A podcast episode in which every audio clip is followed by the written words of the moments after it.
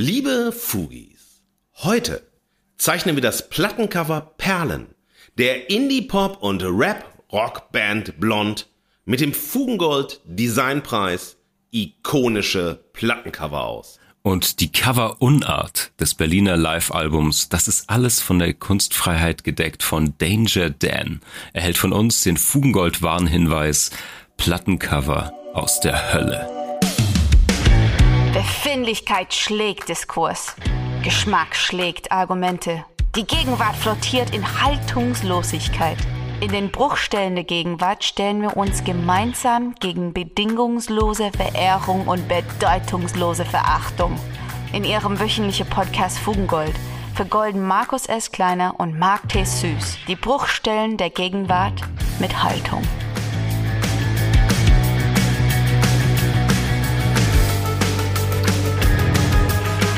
Fugis, Fugis, Fugis, die Temperaturen steigen, der Eiskonsum nimmt zu, die Stadt ist ein komplettes Freibad, ja, überall wird geschwitzt, überall wird, äh, ja, die Kleidung weggeworfen. Berlin ist, glaube ich, das größte Freibad Deutschlands gerade und auch Marc und ich gehen natürlich nur noch mit Hawaii-Hemd, mit Flipflops und so weiter auf die Straßen.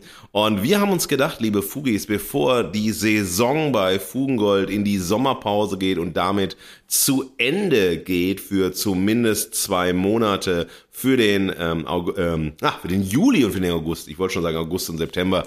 Äh, in der ersten Septemberwoche sind wir so wieder da. Haben wir gedacht, weil es so heiß ist, weil ihr so angestrengt seid, weil ihr so schwitzt, weil alles irgendwie anders ist als noch letzte Woche, beglücken wir euch mit einem kleinen, leichten Sommerspecial, das eine frische Brise für die äh, Sommerfrische sein soll. Und äh, wir machen es kurz, wir machen es knapp ähm, und wir werden heute über ein wunderschönes Thema sprechen, nämlich die Cover Art. Also die Gestaltung, die Form, die Farben, die Motive von Plattencovern und wir werden dabei überhaupt nicht über die Musik sprechen, nicht über die Acts sprechen, nicht über Musikvermarktung sprechen. Wir werden über nichts sprechen, außer die Gestaltung der Plattencover. Und uns fragen, wird diese Gestaltung, wird dieses Design uns vielleicht einen Weg in die Musik ebnen? Ist es vielleicht etwas komplett anderes, ein eigenes Kunstwerk neben dem Musikkunstwerk und so weiter. Und dazu habe ich natürlich mir meinen aller, aller, allerliebsten Fugengold äh, Partner eingeladen. Mark äh, Vinyl-Euphoriker Süß, äh, mit dem ich dieses tolle, tolle Thema ja, besprechen werde. So ist es, Markus. Liebe Fugis, ich freue mich auf eine, auf einen leichten sommerlichen Aperitif sozusagen, bevor wir nächste Woche mit einer furiosen finalen Vorsommerpausenfolge dann in die zweimonatige Pause gehen. Wir haben heute die goldenen Fugiletten angelegt, uns French Nail Pediküre Albencover auf die Zehen pinseln lassen und sind schon so halb entspannt, würde ich sagen. Nächste Woche gibt's nochmal großes Crescendo vor der Pause. Aber heute widmen wir uns dem Thema, was mich ähm, total freut und was mich total umtreibt, natürlich aus der Alltagspraxis, ein, eine Designfolge sozusagen im weitesten Sinne. Ich freue mich sehr drauf zu sprechen zu kommen. Du hast ja schon gesagt, wir klammern die Musik selbst insofern aus, dass wir wirklich über die Ästhetik sprechen wollen, über die Plattencover selber. Ähm, wird eine spannende Episode. Es wird um Symbole und Zeichen, glaube ich, gehen, den Unterschied, die Vermengung, äh, was uns, ja, das, das Artwork des Plattencovers eigentlich selbst schon verrät. Wir haben im Vorgespräch schon festgestellt, anders als bei vielen Büchern, zumindest von manchen Verlagen oder auch bei schönen äh, ja, Delikatessen, die du im Daily kaufen kannst oder so, ist das Plattencover-Design nicht immer zuverlässig, was den Inhalt angeht. Man kann oft Bücher oder so bestimmte Genussmittel nach Verpackung kaufen. Bei Plattencovern funktioniert das oft nicht, meiner Erfahrung nach.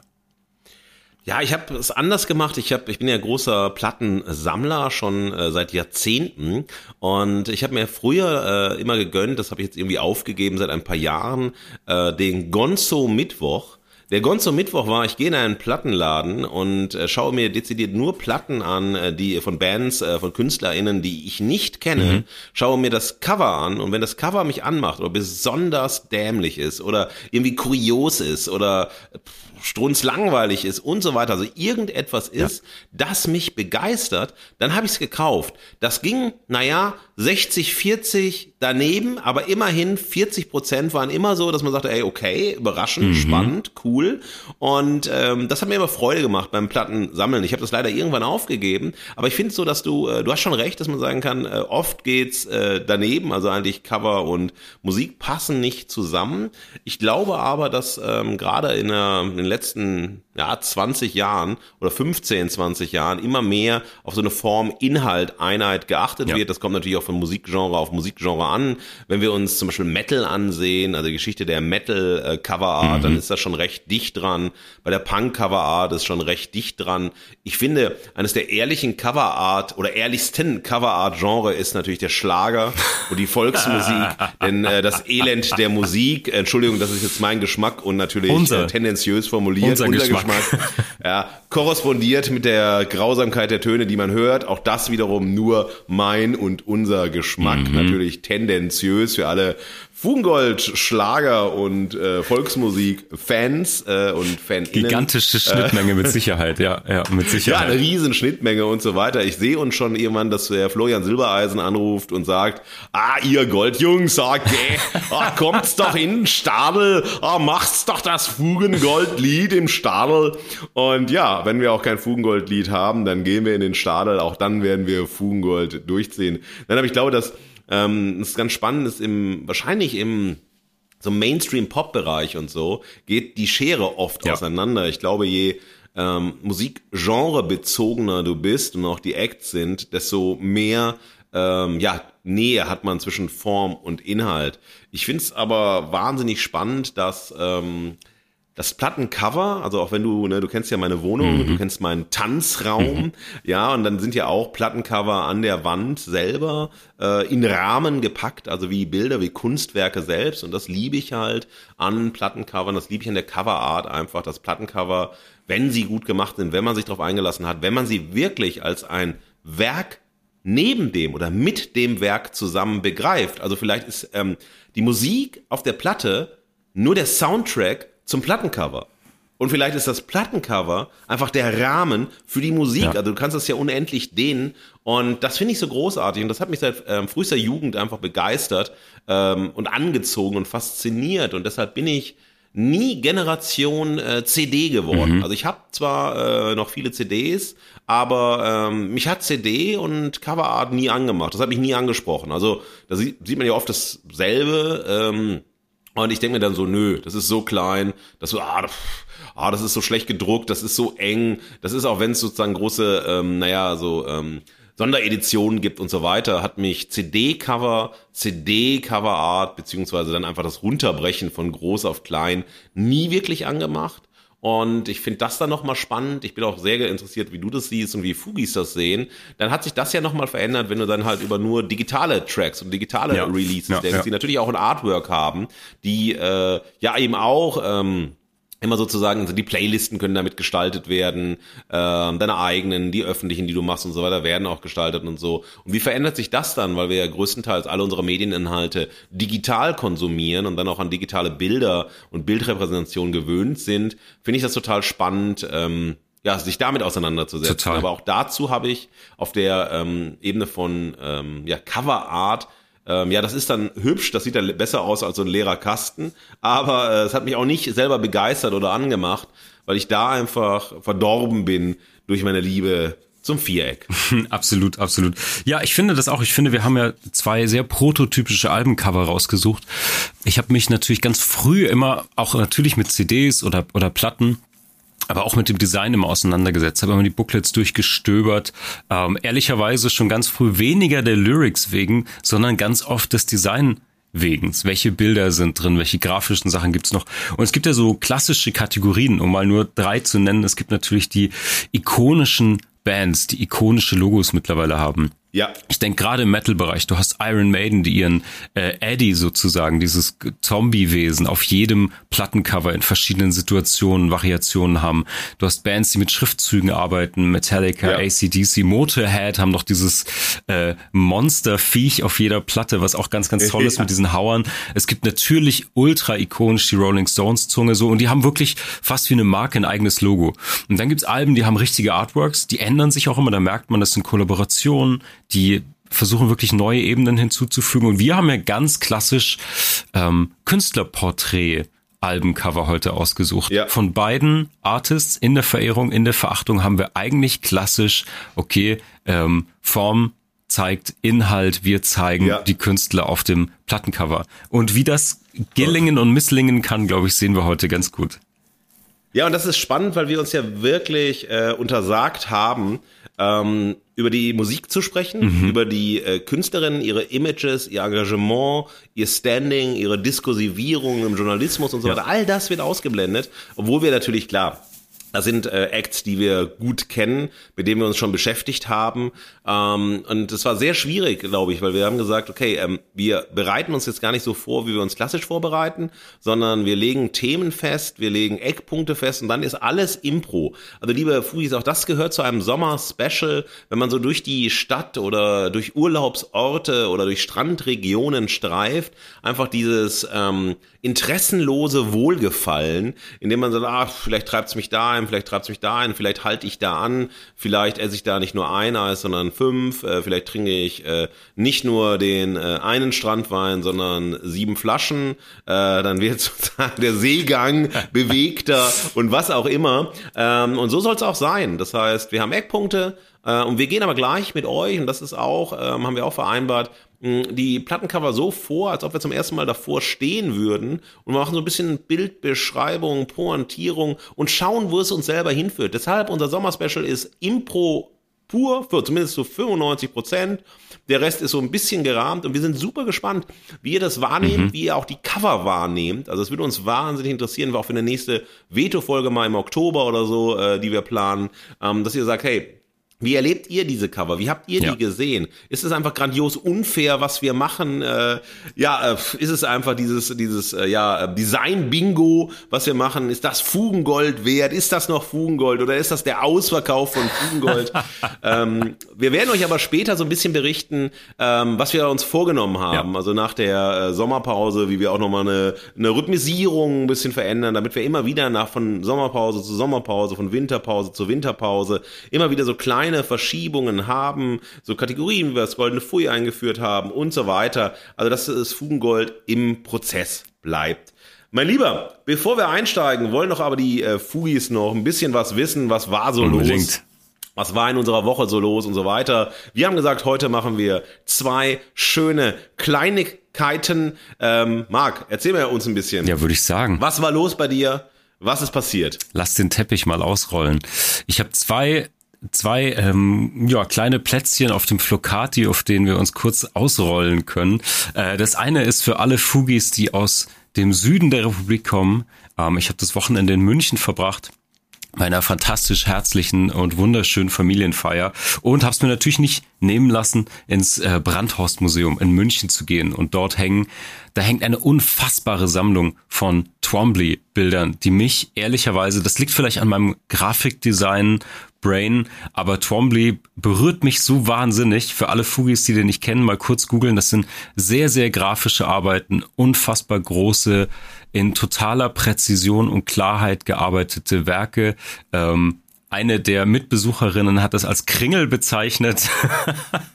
mich, äh, mich berührt es natürlich total. Ich habe die Bacchus-Serie von ihm. Ähm, ich habe einen, einen Teil davon in der Tate Modern in London schon mal gesehen. Äh, jetzt einen anderen Teil der Serie in, in, in München, wie gesagt.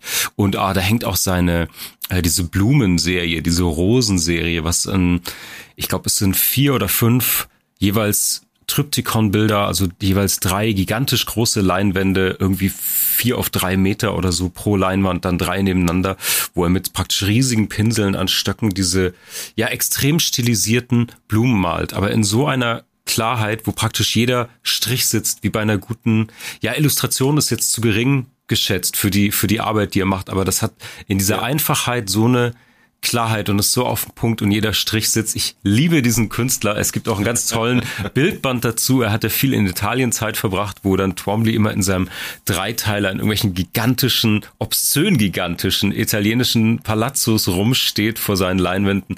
Ich verehre diesen Künstler sehr ähm, und seine, seine Werke auch. Ja, das war das eine, was mich total umgetrieben okay. hat. Ja, und das andere ist äh, in eigener Sache. Äh, wir haben mit unserem oder ich habe mit meinem Kunstkollektiv Maison Douce haben wir eine Performance ähm, abgefilmt. Wir machen immer wieder Performances, wo sich Musik und Kunst und Installation sozusagen mischt, wo wir nennen das immer Intervention sozusagen, ein bisschen den Rahmen sprengen wollen von dem klassischen White Cube, dieser Aura von diesem hm, flüsterleisen Sektempfang, die Kunst in so einem anderen Raum einfach wahrnehmen zu wollen. Und da haben wir eine dieser Performances, die Bones heißt, mal, ähm, ja, als, als ich würde sagen, als Trailer mal filmen können und die ist gestern, wir haben heute Mittwoch, den 21. gestern endlich erschienen. Äh, lange dran gearbeitet, könnt ihr jetzt auf YouTube oder auf der Webseite euch anschauen. Bin ich gespannt, ob da Fugis abfallen, die sich das mal anschauen wollen. Und ja, da hat viel äh, kreative Energie gerade reingeflossen, visuell in Musik und so. Und das kam diese Woche raus, ja. Wow. Ja, ich habe ähm, bei Tomblay habe ich, äh, das ist total interessant, dass du das feierst, dass du das also einfach so ähm, wichtig für dich ist. Ich habe zu ihm nie einen Bezug mhm. bekommen. Mhm. Ähm, also das ist ja sehr oft eine Sache der Unmittelbarkeit, natürlich auch der Sozialisation, aber vor allem der Unmittelbarkeit, auch einer vielleicht unbewussten Reaktion, ja. äh, nicht nur von den unmittelbaren Präferenzen. Und so ist es auch, finde ich, das ist der schöne Bogen dazu, einfach zu der Coverart dann auch, dass wir darüber über so eine Form von Unmittelbarkeit und Unmittelbarkeiten in der Wahrnehmung von sozialisierten Sehen und so weiter sprechen. Also fand ich interessant. Äh, mit so einem Dusch, äh, das Video ist ähm, ikonisch, äh, das muss man einfach so sagen. Ich habe es gestern Abend noch gesehen. Ganz, ganz großartig. Ähm, ihr macht da wirklich eine tolle Arbeit. Äh, ihr habt tolle Ideen. Sehr, sehr äh, ungewöhnlich, also unzeitgemäß, zeitgemäß, würde ich sagen. Also es ist sehr, sehr stark. Und liebe Fugis, ähm, ja, wir, wir haben ja auch äh, was geschenkt bekommen äh, von äh, Maison Douche und das werdet ihr demnächst äh, bei Instagram, bei mir auf meinem Kanal oder auf meinen Kanälen sehen können. Also eine ganz, ganz tolle Arbeit. Dazu wird nicht viel verraten. Ja, ich habe auch zwei Sachen mitgebracht und das eine war schon äh, vorletzte Woche. Ich habe es äh, gar nicht erzählt im Teppich der letzten Woche, weil der schon so lang war.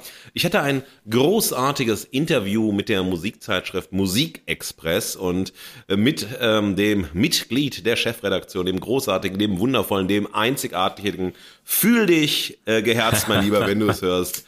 Stefan Rehm Rossanes. Ähm, und wir haben über 60 Jahre Beatlemania gesprochen. Also und auch über den Zusammenhang von Beatlemania und Feminismus, mhm. Beatlemania und Fansein. Also es war ein wahnsinnig tolles äh, Interview. Das erscheint in der September-Ausgabe vom Musikexpress. Und das hat aber viel Freude gemacht, weil es einerseits äh, ein tolles Gespräch war. Also es war kein Interview-Interview, sondern es war ein Gespräch mit extrem guten Fragen, mit ähm, großartigen Nachfragen. Ähm, und das ist etwas gewesen, was ich ja total gerne mache, Gespräche über Musik zu führen, dann aber in einem Rahmen, der dann wiederum abdruckbar sein muss. Also nicht zwei, drei, vier Stunden, sondern ja. Pointierung an Pointierung, sehr, sehr schnell zum Punkt zu kommen und äh, Dinge zu übersetzen. Bei Interviews ist so, ich bereite mich nie auf Fragen vor. Nie, nie, nie. Weil das nimmt dir eine Lockerheit. Das ist so, wie wenn man so Referate früher einfach das Skript ja. hat und dann kommst du raus und verlotterst dich total, vergisst einen Zettel und so weiter, bist total lost. Und das hat große Freude gemacht. Also vielen, vielen Dank an den wundervollen Stefan Rehm Rozanes äh, für seine Einladung für unser Gespräch. Das war das eine musikalische Erlebnis. Ganz wichtig, Markus, wann kann man das lesen? Weißt du schon, wann das erscheint? In der September-Ausgabe. Okay. Die September-Ausgabe vom Musikexpress, da ist die große Strecke über 60 Jahre Beatlemania drin, verschiedenste Stimmen, Berichte nochmal zu diesem Riesenphänomen, auch zu diskutieren, warum war das bei den Stones nicht ähm, vergleichbar? Mhm. Warum war das auch bei den Kings nicht so? Also warum gab es keine Kingsmania?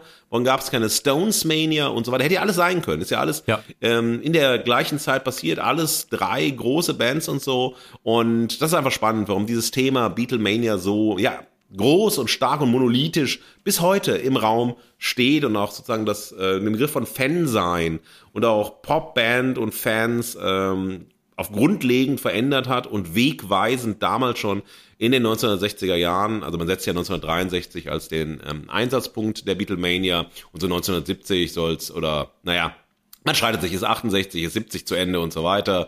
Geht das mit der Trennung der Beatles umher? Mhm. Geht das sozusagen mit der ähm, stärkeren Individualisierung der einzelnen Bandmitglieder, auf allen voran John Lennon äh, einher? Und das ist ein super tolles, ähm, äh, tolles Thema, nicht nur für Babyboomer und Menschen meiner Generation, sondern auch ähm, ja, also für eine junge Generation, Total. die auch noch Musikfans sind und äh, Bands, äh, KünstlerInnen total feiern. Und das war toll, toll, toll. Also ich habe viel, viel Freude gehabt. Und ähm, ja, das hat mich glücklich gemacht.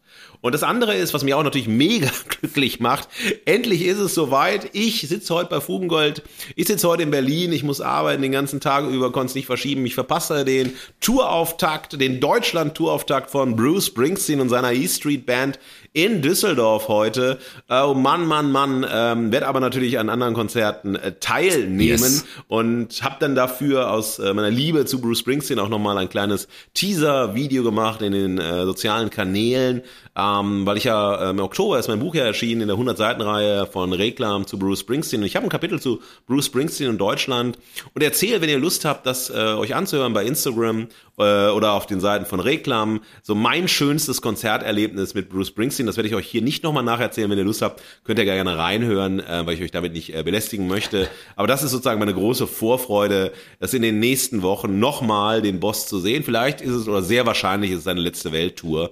Ähm, und das ist ein ja, sehr bedeutendes und ich kriege gerade Gänsehaut beim Erzählen. Also es ist schon ein sehr, sehr heftiges Erlebnis. Ich habe ihn äh, leider nur äh, ja, ungefähr siebenmal gesehen. Ähm, es ist natürlich sieben Konzerte sind viel, aber das ist so großartig, so ja einfach auch eine Feier des Fanseins, ja. also wie die Band selbst, also Bruce Springsteen und die E Street Band für die Fans arbeiten, BühnenmalocherInnen sind, die primär nicht sich selbst als ikonische Rockstars feiern wollen, sondern mit den Konzerten den Fans danken wollen und die Fans feiern. Und das ist etwas, was es viel zu wenig ähm, im Musikbiss gibt dass Bands nicht sich feiern lassen, ja. äh, sozusagen ein Publikum justieren wollen äh, oder sozusagen nochmal ihre Größe bestätigt bekommen wollen, sondern einfach sagen, hey, Konzerte sind dazu da, Fans zu feiern, das Fansein zu feiern. Ja, und das ist das, was mich glücklich gemacht hat. Fantastisch. Marc, mein Lieber, Erzähl uns doch ein bisschen, was wir heute genau machen, was unsere Spannungsfelder sind, damit ich dann gleich in die Verehrung, in die Gonzo-Verehrung einsteigen kann. Unbedingt, mein Lieber. Unsere neue Folge Fugengold. Es ist ein klassisches kleines Sommerspecial vor unserem Saisonfinale in der kommenden Woche und beschäftigt sich mit der Coverart. Das Plattencover Perlen der Indie, Pop und Rap-Rockband Blond trifft auf die Antilope und den sanften Solisten Danger Dan mit seinem Berliner Live-Album Das ist alles von der Kunstfreiheit gedeckt. Die beiden werden von uns im Spannungsfeld von Farbe und Farblosigkeit, Form und Funktion, Zeitgeist und Zeigefinger, Augenblick und Autorität, Pose und Pathos, Glamour und Glanzlosigkeit, Kunst und Kunstfreiheit diskutiert.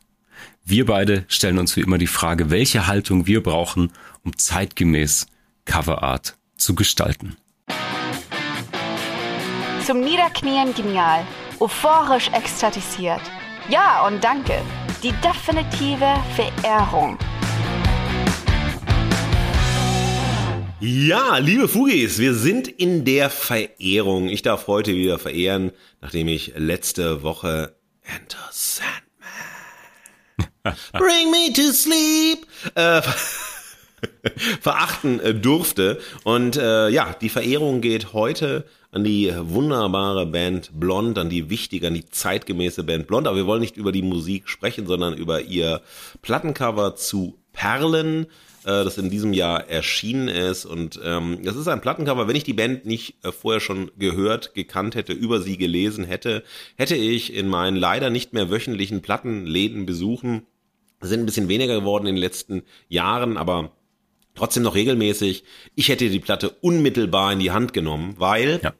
es hat fast alles, was ich mag an Coverart auf diesem Cover. Also so man hat drei Personen, ja, die man auf dem Cover sieht, die sehr futuristisch gestylt sind. Also man kann gar nicht zuordnen, was sollen uns die Outfits sagen? Was soll das sein? Also ja, ist es Cyberpunk, ist es irgendwie was Avantgardistisches, ähm, ist hier Versace äh, mit Mighty Vintage zusammengegangen. Äh, also Mighty Vintage ist der falsche Begriff, aber ähm, trotzdem so ein Vintage Closing. Ähm, ist das alles total äh, gefotoshoppt? Äh, es ist hyperrealistisch auch auf einer Seite. Also ich habe ganz viele Assoziationen, die ich bekommen habe, als ich das, als ich das gesehen habe. Und äh, dann hat mich ähm, neben dieser, also diesen drei Personen, die ähm, in sehr, sehr starken Posen dargestellt sind, sehr eng beieinander, aber trotzdem jede der einzelnen Figuren, die ich da sehe, individuell gezeichnet. Also ein Kollektiv, das aber extrem miteinander verbunden ist, also durch die Näheinszenierung auf dem Cover. Eine der Personen steht, zwei sitzen, zwei Personen äh, schauen in die Kamera, eine Person mit Sonnenbrille schaut weg, sozusagen schaut zur Seite. Ja, man hat äh, zweimal sozusagen so Frontperspektiven, einmal eine direkte Ansicht, äh, die man hat. Und als ich es so zum ersten Mal gesehen habe, ähm, ich habe mir natürlich unmittelbar dann noch das Vinyl gekauft, als ich reingehört habe, äh, davon gehört habe und so weiter, ähm, habe ich gesagt, boah, ich, ich möchte es in die Hand nehmen. Es ist einfach ähm, farblich total schön. Mhm. Ähm, ich sag gleich noch ein bisschen was zur Farbgestaltung. Es ist ähm, inszenatorisch von den Personen, die ich da habe, von den Styles ist es total ansprechend, aber es ist eben auch so nichtssagend im Sinne von, was könnte das jetzt für eine Musik sein, wenn ich es nicht gehört hätte. Ich wüsste jetzt nicht, was, was kommt da auf mich zu, kommt da irgendwie, na, kommt jetzt Techno, kommt jetzt ein bisschen Electronic Dance mhm. Music, kommt jetzt äh, Punkrock, kommt jetzt ja, was kommt denn jetzt? Also ich konnte es nicht eindeutig zuordnen. Und dieses Moment von einer totalen ästhetischen Klarheit, also man hat so Blautöne, man hat Pinktöne, man hat Rottöne, man hat Weißtöne und man nimmt das Moment der Perlen dann in den Gesichtern ja. auf. Dazu sage ich gleich noch was. Ähm, also ne, die Platte heißt ja Perlen. Und ähm, das gefällt mir total gut. Man hat so eine, äh, so eine Muschel im Hintergrund, äh, die irgendwie offen steht. Also Muscheln sind ja immer schon so ein bisschen kitschig adressiert natürlich. Das ist natürlich auch sowas wie Neon-Kitsch, den man da sieht, ja, ähm, der auch nochmal gut drapiert ist. Und dann hat's Weißtöne und äh, die Haare sind alle so ein bisschen so platinblond, weißblond. Ähm, es gibt zwei Frisuren, die, also eine lang, eine kurz, die wild sind, irgendwie wild durcheinander gewuschelt sind, aber natürlich im perfekten äh, Wuschel-Style, also äh, besser verwuschelt kann man nicht Exakt. sein. Und eine eine sehr, sehr akkurate Frisur, ja. Ähm, auch das ist total ähm, spannend. Und es passiert viel. Dann hat man noch so ein bisschen Aprikotöne. Man hat so ein bisschen, ja, leichte Hautandeutungen. Ähm, ja, das ist wunder, also wundervoll. Und das, das hat mich schon mal einfach angesprochen. Diese äh, Vielfalt in der Klarheit. Aber ich finde keinen Fokus, auf den ich mich konzentrieren kann.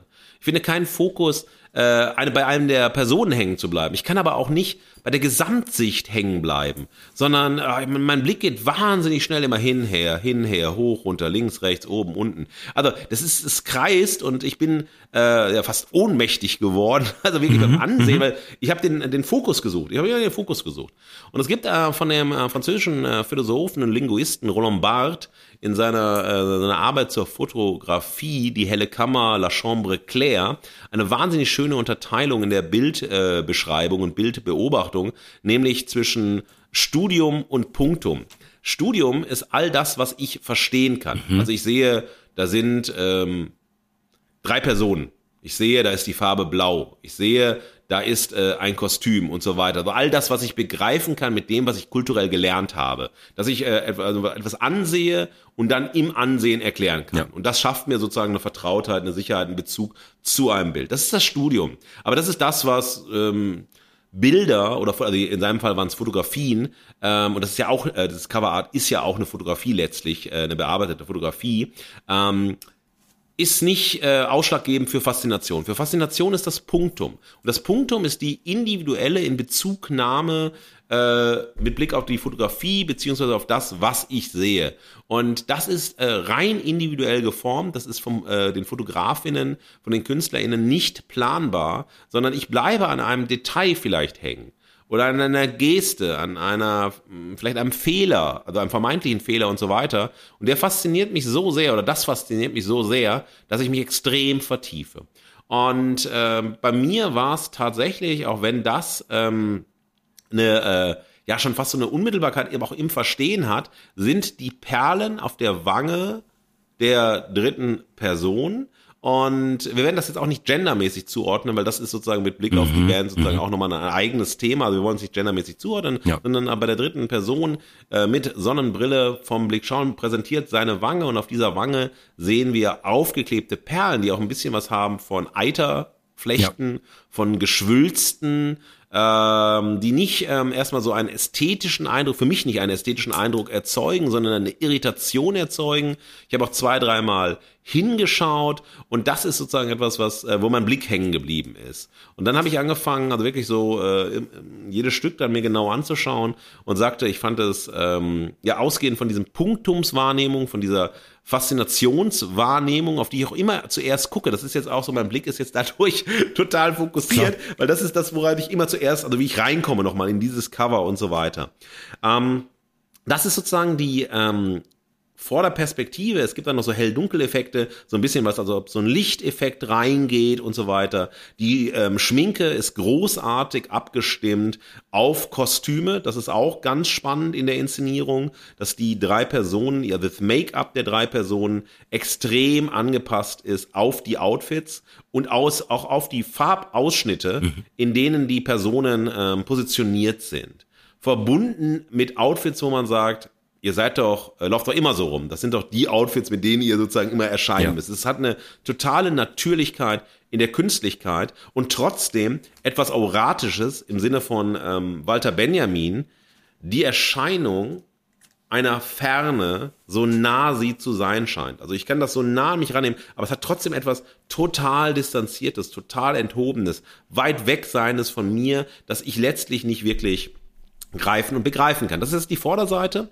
Ich möchte auch kurz noch was zur ja. Rückseite ja. sagen. Bei der Rückseite sieht man nochmal diese Muschel, aber es ist eine geschlossene Muschel, die ich von, die man von hinten sieht. Da sind die Tracks dran geschrieben. Man hat so einen Blumenstrauß. Also der, der Hintergrund ist in so einem, ja, so himmeldunkelblau. Du kannst das ja vom Farbschema gleich noch ein bisschen besser einordnen.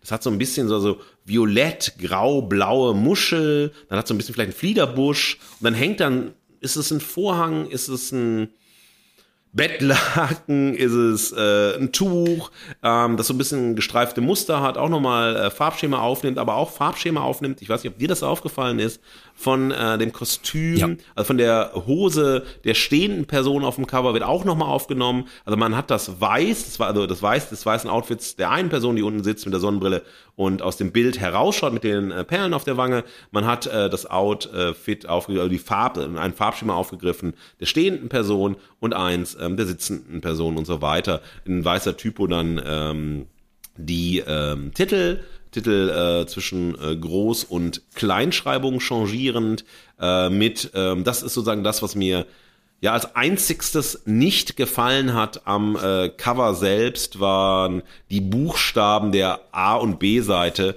die ich extrem, also das ist jetzt nur meine Wahrnehmung mhm. gewesen, extrem verkitscht fand, was aber auch wiederum Sinn macht, weil auch die Muschel ist Neo-Kitsch und so weiter. Ähm, um das alles mal so ein bisschen was, also um euch zu sagen, was mich da begeistert hat, was mich interessiert hat, also ich habe nicht, äh, hätte nicht auf die Musik schließen können, das muss ich wirklich sagen. Ich hätte die Platte aber unmittelbarst gekauft und hätte mir gesagt, auch wenn ich die Musik furchtbar gefunden hätte, was im Fall dieser Band nicht der Fall ist, also ganz das Gegenteil, ich feiere äh, diese Band hart, ähm, ist das Motto meiner Verehrung, die Zukunft ist blond mit großen und kleinen B. Und insofern, warum ist das Motto so gewählt? Weil ich finde, es ist ein total futuristisches Cover. Es ist ein Cover, das sagt, ähm, es verändert sich was, äh, ja, vielleicht in der deutschen Musik, ja, es verändert sich was, auch vielleicht strukturell, es verändert sich was mit Blick auf Gender Politics und so weiter. Und das hat so dieses Zukunfts, ähm, diesen Zukunftsbezogen, diesen Zukunftsmächtige.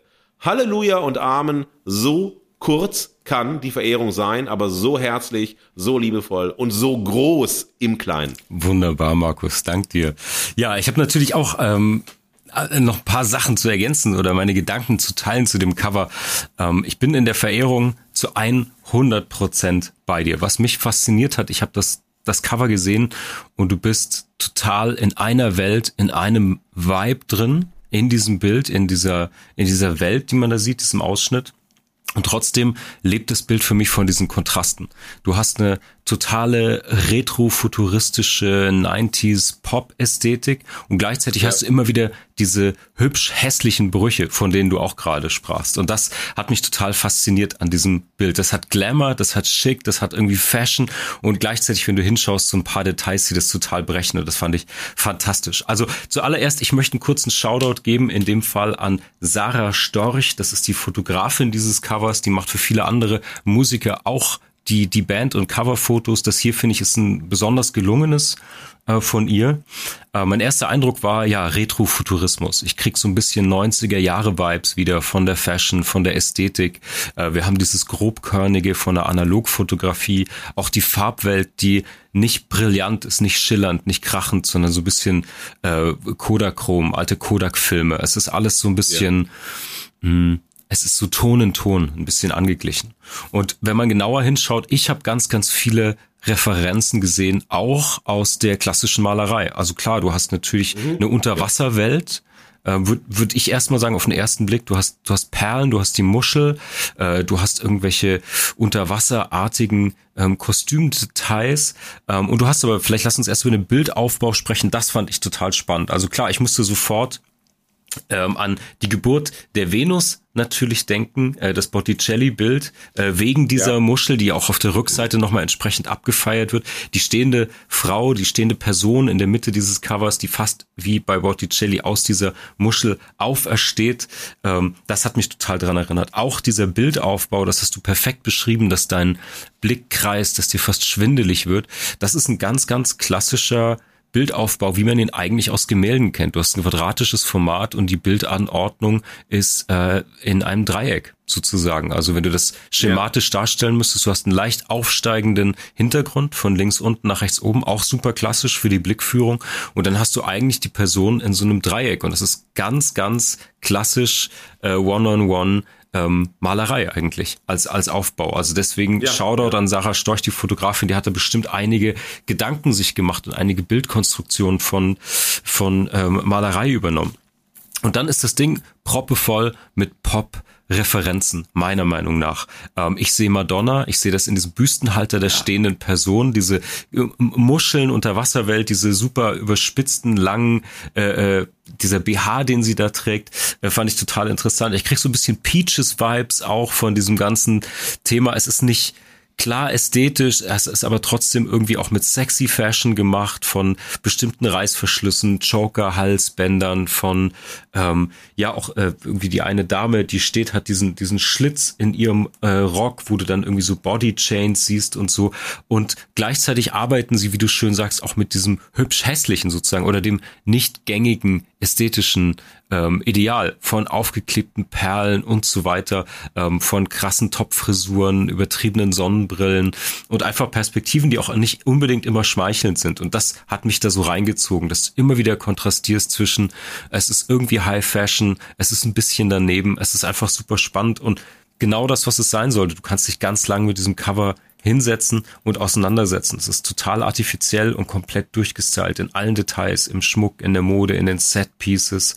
Ähm, mir hat das ja sehr, sehr gut gefallen, weil es diesen Kontrast aufmacht, den man nicht oft sieht. Es ist auch ein uneitles Cover, so sehr inszeniert und Pose und glossy das ist. Für mich ist das so ein bisschen ähm, auch uneitel, weil du hast immer wieder diese Momente von von ugly chic Fashion. Du hast auch bei der Person ganz vorne diesen Schlauch, der irgendwie so medizinisch anmutet. Da läuft irgendwas durch, geht dann in diesen äh, Perlen Joker Halsband über und so weiter. Ich finde es total faszinierend.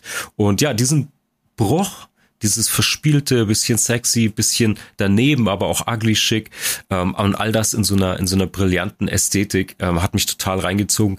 Ich habe auch wie du lange über die Typografie auf der Rückseite nachgedacht ähm, mit diesem Bruch finde ich wiederum die Typo genauso, wie du sie beschrieben hast, aber perfekt ja. gewählt.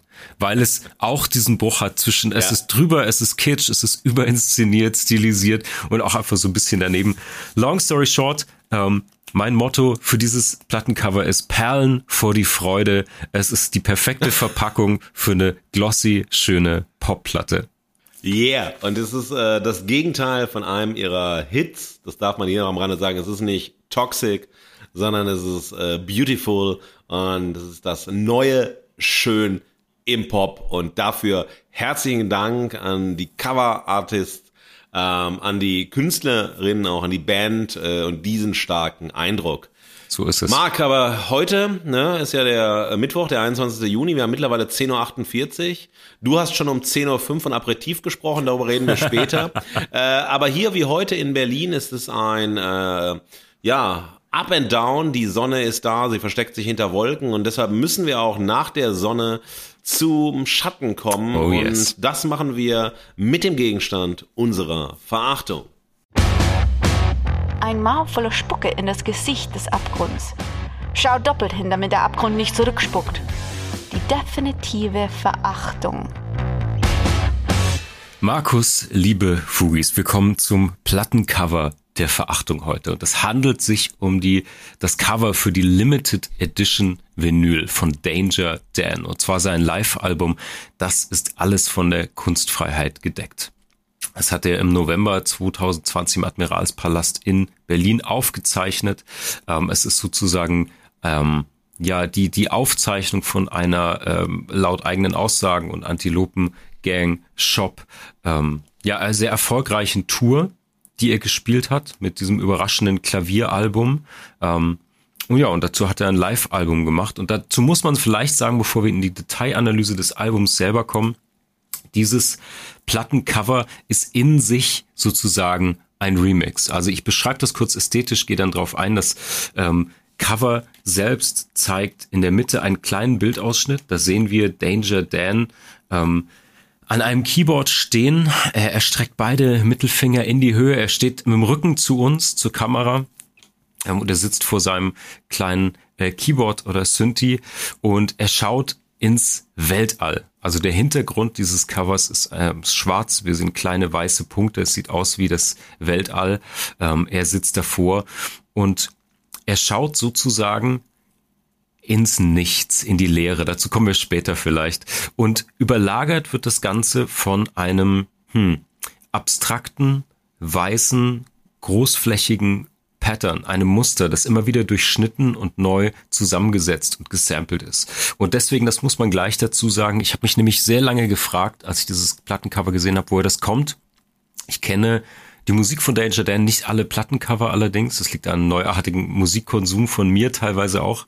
Ähm, das ist ein Remix vom Nicht-Live-Album dazu sozusagen. Also es gibt ein, ein Album von Danger Dan, das ist alles von der Kunstfreiheit gedeckt und da spielt dieses weiße Pattern praktisch schon die tragende Rolle. Auf diesem eigentlichen Plattencover gibt es nämlich so eine Art kleinen Linolschnitt. Ähm, ich sag immer, Udo Lindenberg geht da die Treppe hoch. Wir sehen so einen ja. Mann mit längeren Haaren und Hut, äh, ein sehr naiver, fast kindlicher Linolschnitt von jemandem, der die Treppe hochgeht. Ähm, und ich weiß das natürlich nicht, aber mein Eindruck von diesem Plattencover schon, von diesem Urcover ist, dass dieser Linolschnitt zuerst da war und der Auftrag war, hey, mach daraus bitte ein Cover. Ähm, das hat das falsche Format, das sieht aus, als sei es ein DIN-Format und nicht quadratisch und dann hat irgendein Designer, eine Designerin die Entscheidung getroffen, ja, dieses schwarz-weiß Linolschnittbild dann, um dieses abstrakte, immer wieder zerschnittene Pattern zu erweitern. Man muss dazu sagen, bei dem Originalcover ist dieses abstrakte Muster anders angeordnet. Hm, wir packen euch die Links zu diesen Bildern in die Show Notes. Äh, wenn wir jetzt über die Details sprechen, ihr könnt euch das dann gerne im Detail anschauen. Ist aber relevant für die Kritik am, am neuen Live-Plattencover. Denn was man hier sieht, ist, das Muster ist hier ein bisschen anders angelegt. Also ehrlicherweise, mich hat das erinnert. Ich hatte im Designstudium im ersten und zweiten Semester vor der großen Mappenprüfung einen Kunstlehrer. Das war in dem Designunterricht ein, ein sozusagen echter Künstler, also freischaffender Künstler. Ähm, das war ein sehr massiver Mann, der hatte immer einen Zigarrenstumpen im Maul, obwohl man natürlich im Atelier eigentlich nicht rauchen durfte, schon gar nicht als Lehrbeauftragter. Und der hat uns eine wahnsinnig gute Aufgabe gegeben. Und der hat uns nämlich die Aufgabe gegeben, dass wir kleine schwarze 10 mal 10 Zentimeter Quadrate gestalten sollen. Und zwar mit wiederum einem genau gleich großen weißen Quadrat, das man zerschneiden soll und in Mustern auf dieses schwarze auf diesen schwarzen Untergrund kleben. Das ist eine sehr didaktische, sehr mühevolle Arbeit, wo es wirklich darum geht, wie entwickelt man Muster, wie ähm, teilt man sich Flächen und Räume ein, wie äh, remix und samplet man eigene Arbeiten. War sehr, sehr mühevoll. Ein ganzes Semester lang haben wir daran gearbeitet, haben das in hunderten Variationen ähm, aufbereitet, an die Wand gehängt. Er hat mit meistens mit dem Kommentar Bullshit die meisten davon abgerissen. Ähm, wenn dann aber eins von ihm genommen wurde, war das war das extrem wichtig. Also war zwar eine harte Kante, hat mir aber viel bedeutet, fand ich sehr, sehr gut, trotz allem, diesen Professor. Und naja, und daran hat mich das total erinnert, weil es eine ganz klassische, ich will nicht sagen Anfängeraufgabe ist, aber das ist eine sehr klassische Grundlagenarbeit im Design aus, aus den, aus den Nichtfarben, schwarz und weiß, ein Pattern zu bauen und das in eine Logik zu bringen, sozusagen. Also ist jetzt nicht super advanced, es passt formal ästhetisch, kann man drüber streiten, aber irgendwie schon zu diesem Linolschnitt.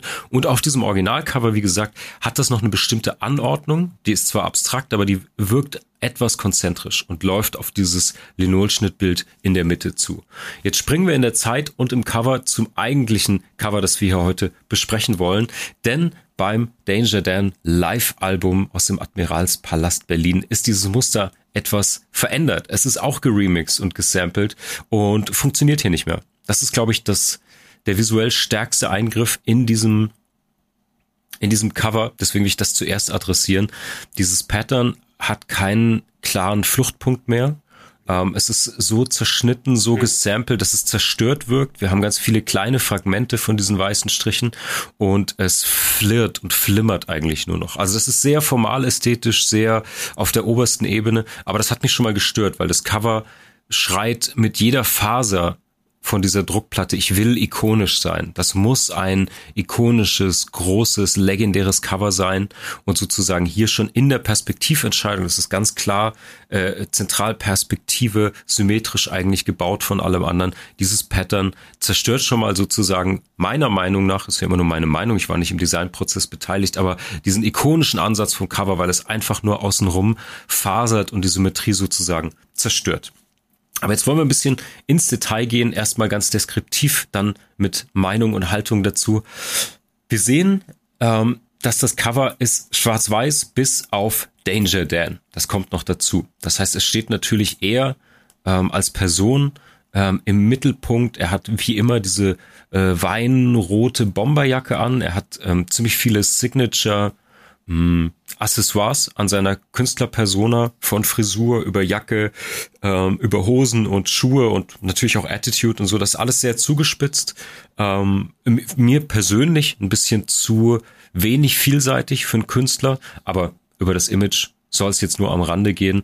Und auf jeden Fall wird das hier wieder gefeiert. Man sieht diese akkurate Frisur, den ausrasierten Nacken, ähm, diese gewollt ikonische äh, rote Bomberjacke sozusagen und er zeigt dann diese beiden erhobenen Mittelfinger nach jeweils links und rechts oben in die Ecke. Was ich interessant finde, denn man fragt sich natürlich, was war auf diesem Bild zu sehen und wem zeigt er diesen Finger. Ich finde das irgendwie so eine ironische Brechung. Ähm, ich glaube nicht gewollt, aber irgendwie zeigt er diese Finger jetzt ins Nichts, also ins Weltall, auf dieses störende Pattern und die laufen irgendwie ins Nichts. Vor ihm sieht man wirklich, er schaut ähm, in das Weltall, in diese Leere, eigentlich ins Nichts und reckt da den Stinkefinger rein. Also erstmal so an alle, an alles und gleichzeitig auch an nichts. Zu meiner Meinung, ich finde, das Album zielt oder dieses Albumcover, muss man genauerweise sagen, zielt wirklich so darauf, dass es sehr ikonisch sein soll. Der Stinkefinger in der Rockmusik oder in der Popmusik ist natürlich wahnsinnig oft benutzt, meiner Meinung nach am besten eingefangen in einem ähm, Live-Auftrittsfoto von Johnny Cash. Ähm, da ist er auf der Bühne im Anzug, hat die Gitarre umgeschnallt und reckt einen dick beringten, äh, kurzen, schweren Mittelfinger direkt in die Kamera und guckt sehr verkniffen dazu. Ich glaube, wenn ich mich nicht täusche, das ist entstanden bei seinem Auftritt in äh, St. Quentin, wo er ein Live-Album aufgenommen hat. Und das ist natürlich ein wahnsinnig ikonisches Bild, hat auch eine ganz andere Aussage und Stärke, weil er direkt in die Kamera, direkt den Betrachter beziehungsweise Fotografen beziehungsweise Presse damit anschaut, anspricht und es hat eine andere Stärke, eine andere Wucht und auch eine ganz andere Aussage, wie wenn man irgendwie vorsichtig zwei Stinkefingerchen ins Nichts in den Weltall reckt. Aber das ist vielleicht auch nur meine Überinterpretation oder Meinung zu dem Ganzen. Also für mich hat das Ganze, wenn ich jetzt böse sein würde, ehrlicherweise die Qualität von so einer Canva-Vorlage. Das ist so eine Design-Software, da kann man sich einzelne Vorlagen runterziehen und Sachen reinpasten als Freistellerchen oder so. Das hat, wenn man es positiv formulieren will, natürlich auch eine bestimmte digitale Ästhetik. Also dieses Muster lässt in der Mitte ein, ich sag mal, Instagram-Story-Format Raum frei, in dem dann Danger Dan drinsteht, seine Arme ragen darüber hinaus. Aber all das wirkt sehr schablonenartig für mich und wirkt eben extrem nach Design Vorlage. Und naja, für mich liegt wirklich das Problem in diesem in diesem Cover, dass es keine Aussage in sich trägt. Es will wahnsinnig viel. Es will Punk, es will Anarcho sein. Es hat dieses flirrende, destruktive Pattern, was man ehrlicherweise, das hat David Carson als Grafikdesigner schon in den 60ern und 70ern besser gemacht. Der hat sehr, sehr viel mit Underground-Magazinen in der Punk-Szene, in der Rock'n'Roll-Szene, auch mit Coverart gearbeitet, hat viel mit äh, Fotokopien und Texturen und Collagen gearbeitet, die aber anderen Regeln folgten und eine andere Designqualität hatten als dieses Cover hier.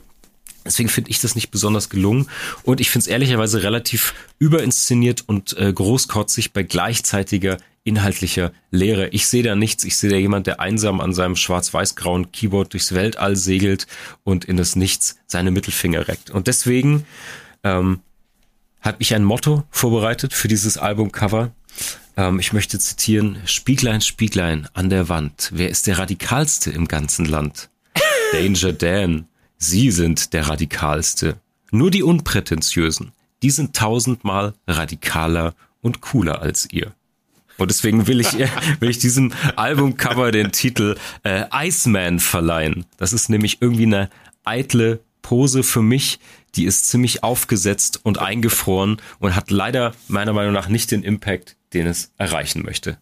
Marc, was für ein Deep Dive, was für eine äh, klar kleinen äh, Lehrgang in äh, Fragen des Designs, großartig. Ich habe artig mitgeschrieben, dass ich demnächst auch auf dieser Ebene so schön, äh, ja ich in meinem Fall klugscheißen, du weißt, wovon du redest, über Design äh, reden kann. Ähm, ich fand das ganz großartig. Ähm, ja, selek äh, selektiv so auseinandergenommen, die Rückbezug zur Vorlage äh, auf diese oder das sozusagen Original und hier sozusagen eine Form der Originalkopie und äh, total spannend, also was du da rausgearbeitet hast, was du rausgestellt hast. Ähm, ich habe ähm, vielleicht viel, viel einfacher äh, auf dieses Cover geschaut, komme mhm, aber zu mhm. einem äh, vergleichbaren Ende, weil ich natürlich kein, äh, also nicht Design studiert habe in keinster Form äh, und sozusagen einen anderen Zugang hier zur Ästhetik mhm. habe und das ist eher erstmal so, naja, also die Assoziationsmaschine Plattencover, das ist das, was ähm, so losgeht. Ja. Und ähm, das erste, was mir aufgefallen ist, und äh, wir müssen dazu sagen, also das auch nochmal hier herausgestellt, es ist leider kein äh, Gonzo sehen, weil wir ne, die Band, also die Musik kennen, die Images und so weiter kennen. Insofern ist unsere Plattencover-Beschreibung immer auch gefärbt von Kenntnissen über die Musik und von ja, unseren Bezügen zu den KünstlerInnen. Das muss man einfach dazu sagen. Nichtsdestotrotz. Ähm, was ich finde, das erste, als ich das äh, Cover gesehen habe, ist, äh, ist mir als These sofort in den Kopf gekommen, die Ära der Mittelfinger ist vorbei. nichts ist abgegriffener, nichts ist prätentiöser Nichts ist leerer, nichts ist langweiliger, als irgendwem oder irgendwas den Mittelfinger. Und jetzt hier auf dem Cover gleich noch zwei Mittelfinger entgegenzustrecken. Querreferenz, Alter Finne, Querreferenz, sogar Icke Hüftgold arbeitet schon damit. Haben wir mal ausführlich besprochen. Ja. ja. Stimmt. Ja, und dann ist der, also äh, Danger Dennis hier, der äh, Icke Hüftgold äh, mit dem richtigen Bewusstsein. Ja. Äh, so könnte man, äh, könnte er sich ja wahrnehmen. Das ist nicht meine Wahrnehmung. Ähm, aber diese Geste oder diese Ära der Mittelfinger ist einfach vorbei und hier, weil es unmittelbar nicht ähm, sagen wir mal, eine, eine kulturkritische oder gesellschaftskritische ähm, Bewegung in sich getragen hat, den Mittelfinger entgegenzustrecken. Also vor allem war es der Mittelfinger, der dem Bürgertum, den Konservativen, den Spießerinnen und so weiter entgegengestreckt worden ist, als eine juvenale Geste, die nämlich auch eine juvenale Musik äh, getrieben hat. Auch Sid Vicious und so weiter haben den Mittelfinger, äh, Iggy Pop und so weiter als Geste genutzt. Aber das ist, glaube ich, schon seit, naja, 30 Jahren vorbei. Äh, und insofern hat das was sehr, sehr anachronistisches, was ich hier mhm, sehe. Mhm.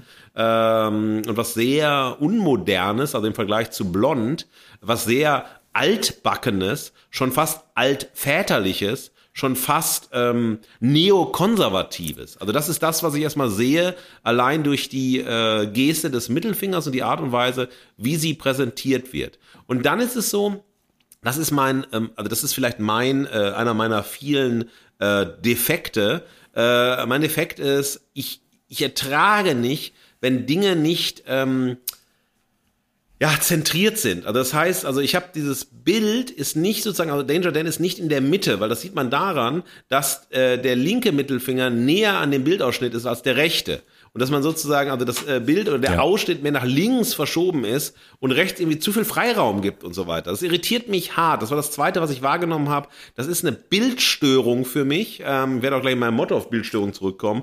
Ähm, aber das ist die zweite Bildstörung gewesen, neben dem Mittelfinger. Boah, ah, ich finde den Fokus mhm. nicht. Warum ist das so? Mhm. Das hat mich festgehalten an dieser Verschiebung. Warum ist das auch so?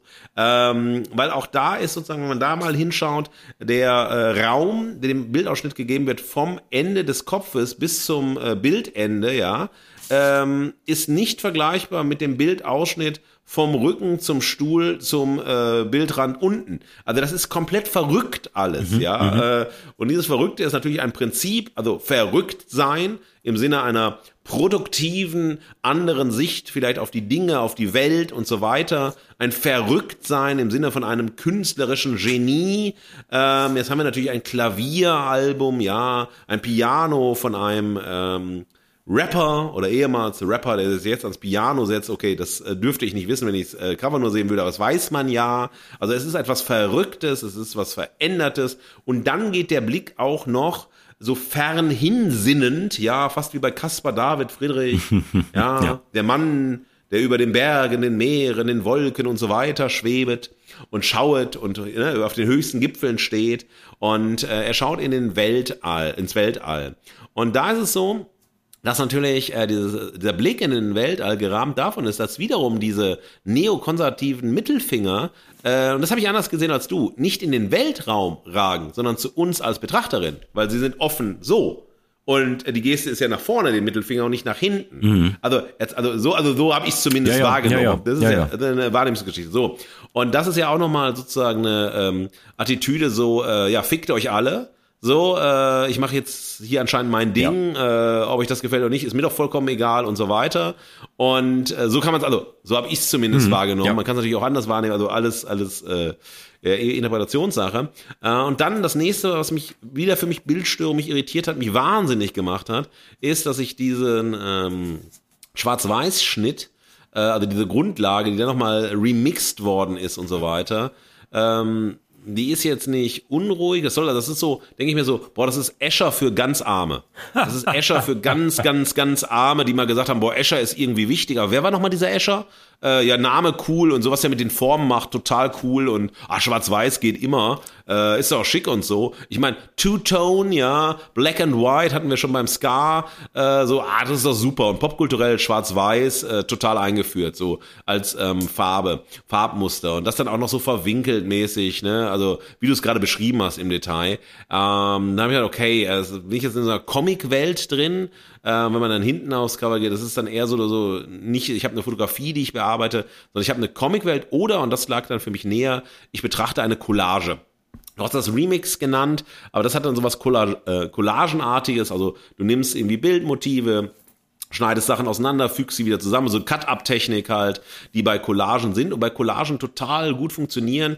Ähm, wir haben ja auch bei Instagram sozusagen die Seiten, die dann Collagen-Art äh, anbieten, sind riesig. Ähm, ich schaue mir das immer wahnsinnig gerne an, aber hier finde ich, hat die, äh, der Auftrag, machen Sie eine Collage, irgendwie so überhaupt nicht funktioniert, weil wenn man eine Collage macht, und das im Endeffekt mit zwei Elementen macht, dann ist es keine Collage. Mhm. Für mich in meinem Sinne. Ja. Also man hat so äh, ein Ursprungsmotiv, dann pappt man irgendwie ein Bild drauf, verrückt es so ein bisschen und so, oder macht es so, dass es auffällt, dass es nicht irgendwie bündig, einheitlich äh, und so weiter ist. Ähm, und das war's dann. Also hat man hat sich noch nicht mal Mühe gegeben. Man hat sich noch nicht mal irgendwie konzeptionell irgendwie mal was konsequent zu Ende gedacht. Das ist so wie wischiwaschi. Ähm, jetzt machst du mal ganz schnell hier, du hast eine Stunde Zeit, du kriegst 150 Euro, mehr haben wir nicht. Ähm, und dann machst du mal ganz fix, baust du was zusammen. Und dann dieses auch ähm, extrem martialische, äh, das durch die rote Bomberjacke kommt. Wir könnten jetzt lange über äh, Bomberjacken sprechen. Ich bin bei den gefütterten Bomberjacken, habe ich immer Allergie. Ähm, das ist etwas, was mir jetzt, aber das ist nur mein persönlicher Geschmack, hat überhaupt nichts zu sagen, mir ästhetisch überhaupt nicht gefällt, mich eher stresst und so weiter. Auch dieses aufgepumpt sein, äh, was damit verbunden ist und so. Und das finde ich sehr martialisch, sehr aggressiv, sehr ähm, ja war einfach unangenehm, einfach total unangenehm, auch an der Geste, wie dann sozusagen auch nochmal die Betonung ne, also des Rückens, der Arme, also wie dann die Person, man hat so ein kleines Köpfchen, so fast ein Schrumpfköpfchen und dann hast du diesen auf, also ja. nicht wirklich aufgepumpten ja, ja. Körper, aber durch die Bomberjacke aufgepumpten Körper und das gibt der ganzen Sache nochmal so eine Gewichtigkeit, so eine, äh, äh, eine Aggression und so weiter. Fand ich ganz, ganz, ganz grausam und lass mich noch einmal ähm, zwei Sätze sagen zum ähm, hinten, also äh, Zurückseite und äh, das ist dann auch so, als ob du versuchst irgendwie so einen äh, Mix zu machen zwischen Fotografie und dann ist sozusagen das, was du auf der Fotografie siehst, ist halt so ein bisschen so Gravity Novel mäßig äh, inszeniert. Ähm, da kommen so ganz viele Einzelelemente nochmal rein. Äh, und es soll ja auch kein klassisches Klavier, kein Piano und nicht das klassische Synthesizer sein. Es soll so mehr sein. Es soll ein bisschen arty sein. Es geht dann so ein bisschen in Herr Zebra bricht. Naja, was denn und so. Und da dachte ich mir, nee, also wenn ich das einfach nur so gesehen hätte, ich hätte es niemals in die Hand genommen, hätte es niemals äh, begeistert gefeiert und so weiter. Und deshalb ist mein Motto für die Verachtung eine Bildstörung in Schwarz-Weiß und mit effektlosen Farben egal ob mit, für oder gegen die Kunstfreiheit. Sehr schön, Markus. Ja, kann ich mich anschließen. Du hast ganz wichtige Punkte nochmal aufgegriffen.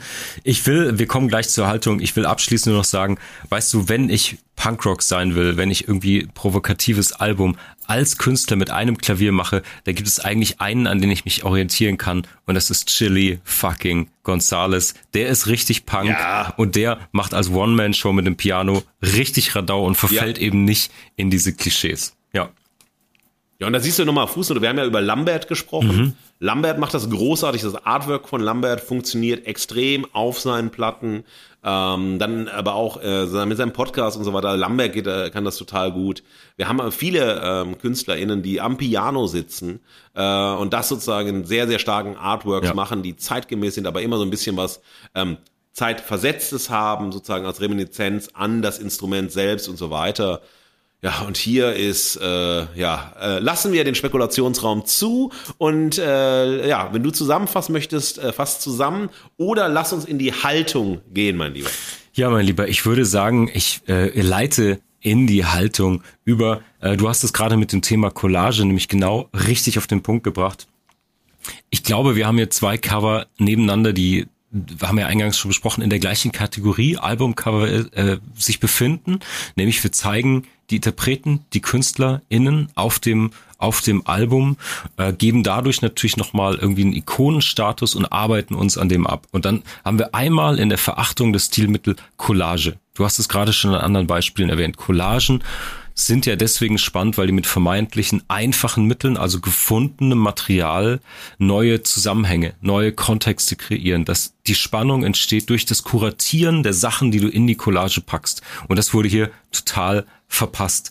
Auf der anderen ja. Seite, Frau Storchs Bild ist irgendwie als Bildgestaltung, da ist so viel Idee, Konzeption und wirklich Handwerk auch drin, ähm, dass das Bild fast schon kollagiert wirkt, aber aus einem Guss, weil es wirklich fotografiert ist und mit Set-Pieces und äh, Modeaccessoires und Details wirklich in sich sozusagen aus einem Guss eine Collage darstellt, weil die Sachen da so rein kuratiert wurden. Deswegen finde ich, äh, war es eine gelungene Gegenüberstellung und ich würde sagen, lass uns einen Knopf dran machen und wir huschen in die Haltung. Die Stimme der Verehrung und der Verachtung ist die Gegenwart. Und ohne Haltung fallen wir aus der Gegenwart.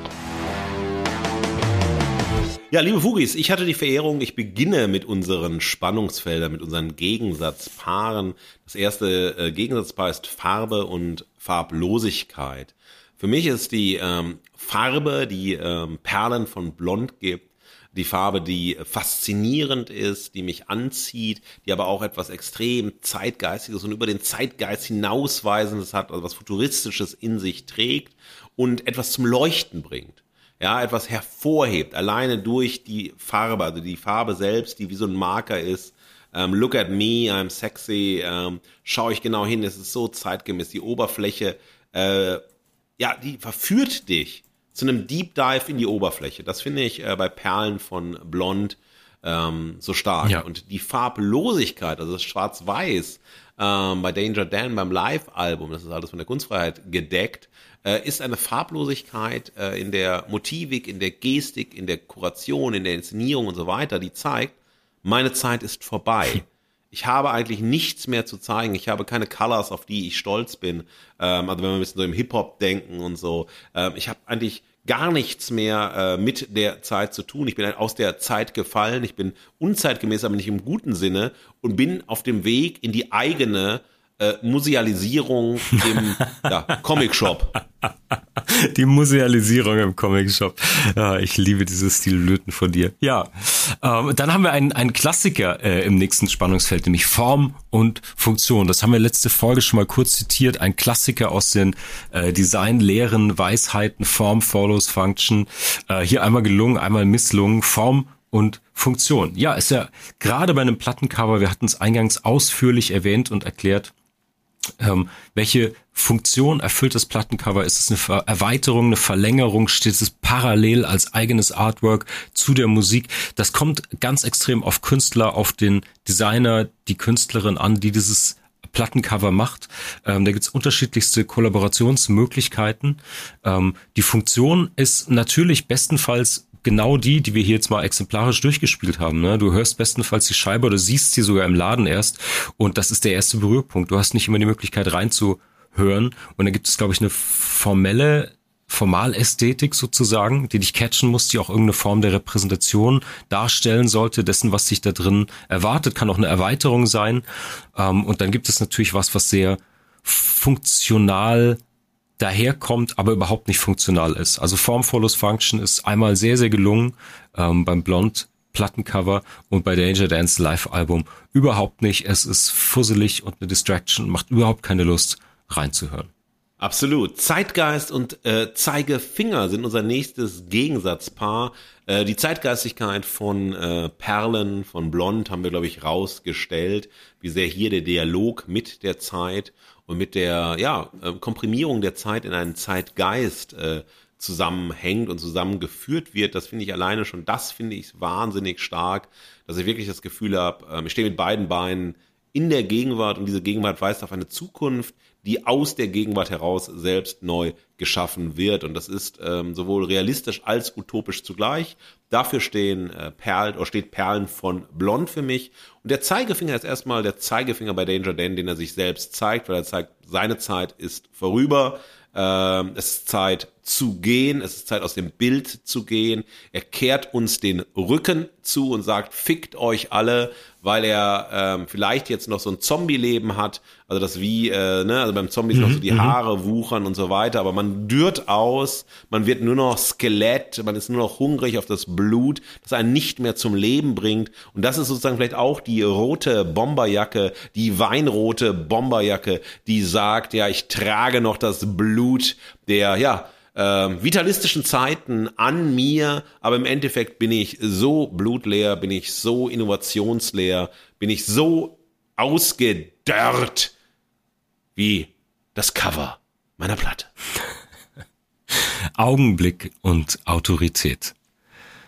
Der Augenblick, den lese ich hier als einen Moment in der Zeit, in der niemals enden wollenden Drehrad der Popkultur und welchen Augenblick fängt man da ein? Also worauf referenziert man sich? Was greift man mit auf? Äh, wir haben es vorhin als retrofuturistisch ähm, deklariert in der Ästhetik und deswegen finde ich, ist gleichzeitig das, das Blond Albumcover so ikonisch das ist von Bildaufbau, Ästhetik, von Referenzen, die da drin stecken. So zeitgeistig ist es auch oder so augenblicklich, weil es trifft, glaube ich, sehr, sehr den momentanen Zeitgeist, vor allen Dingen im Pop. Es sind äh, Zitate von den 90ern, von so Retro-Sachen drin. Es ist extrem futuristisch und deswegen finde ich, es ist ein extrem gutes Popcover für diesen Augenblick, jetzt gerade in der Zeit. Und Autorität in diesem Bereich, ohne jetzt ein zu großes Fass aufmachen zu wollen, ist natürlich äh, der ganz, ganz große Unterschied, wenn du Künstlerin, Künstler bist, egal ob Musiker oder im Bereich Plattencover, Gestaltung. Die Autorität kann ja immer nur aus dem Werk kommen. Ähm, das ist, das ist die Prämisse sozusagen. Und entweder hast du die Autorität über deine Kunst, über deine Leistung, über das, was du dann sozusagen repräsentierst. Ich finde, es wird immer dann dünn, wenn man sich als Autorität inszenieren muss. Wenn das dann auch noch scheitert, ist es doppelt bitter, finde ich. Wenn man sich selbst hochstilisiert, ikonisch, ähm, selbstreferenziell. Ich weiß, wir wollten nicht über die Platten selbst sprechen, aber wenn ihr in das Live-Album von Danger Dan reinhört, schon in den ersten zehn Sekunden wird leider diese Behauptung nochmal extrem cheesy, finde ich, untermauert. Es gibt eine Ankündigung zum Auf die Bühne kommen, wo genau diese ja, Stilspitzen, die hier auch so hoch und, und rausgestellt werden, irgendwie betont werden von Staub auf den Springerstiefeln. Ich fand es persönlich sehr, sehr unangenehm, habe dann direkt auch ausgemacht. Aber das ist eben die Behauptung von Autorität im Gegensatz zu der Autorität, die aus dem Werk selbst kommt, meiner Meinung nach. Pose und Pathos geniales Posen bei Perlen, ähm, zeitgemäßes Posen, eindrucksvolles Posen, weil Pop ist immer auch die große Pose und das äh, halten blond mit Perlen auf dem Cover großartig ein. Ja, und das Pathos, die Pathos-Formeln, auch das Pathos selbst ist klebrig, glibberig, unangenehm, setzt sich fest, wird abgewaschen, erweicht äh, nicht mehr die Herzen, irritiert, stresst und so weiter. Ich finde das ähm, in dem Versuch, in dem krampfhaften Versuch, anders zu sein, in dem krampfhaften Versuch, auch vielleicht so ein bisschen DIY-mäßig zu sein oder das Avantgardistische der Collagenkunst aufzunehmen, ist es wahnsinnig äh, pathetisch in dem Sinne, dass ich denke so, naja, habe ich jetzt hier die äh, schlechte Seite der 1920er Jahre, also schlechte Seite im Sinne der künstlerischen Seite, also nicht Dada, äh, die guten, die wilden Collagen, mhm. sondern jemand, der einfach gesagt hat, damals, weil es noch kein Netflix gab, kein Amazon Prime gab, ja, ich schneid mal was aus, kleb mal was zusammen, weil gerade Dada so groß, so avantgardistisch ist und so weiter. Das Pathos sagt, oder im pathetischen Sinne sagt das Cover von Danger Dan, bye bye. Ich bin wütend, dass ich gehe und keiner hält mich auf. Glamour und Glanzlosigkeit.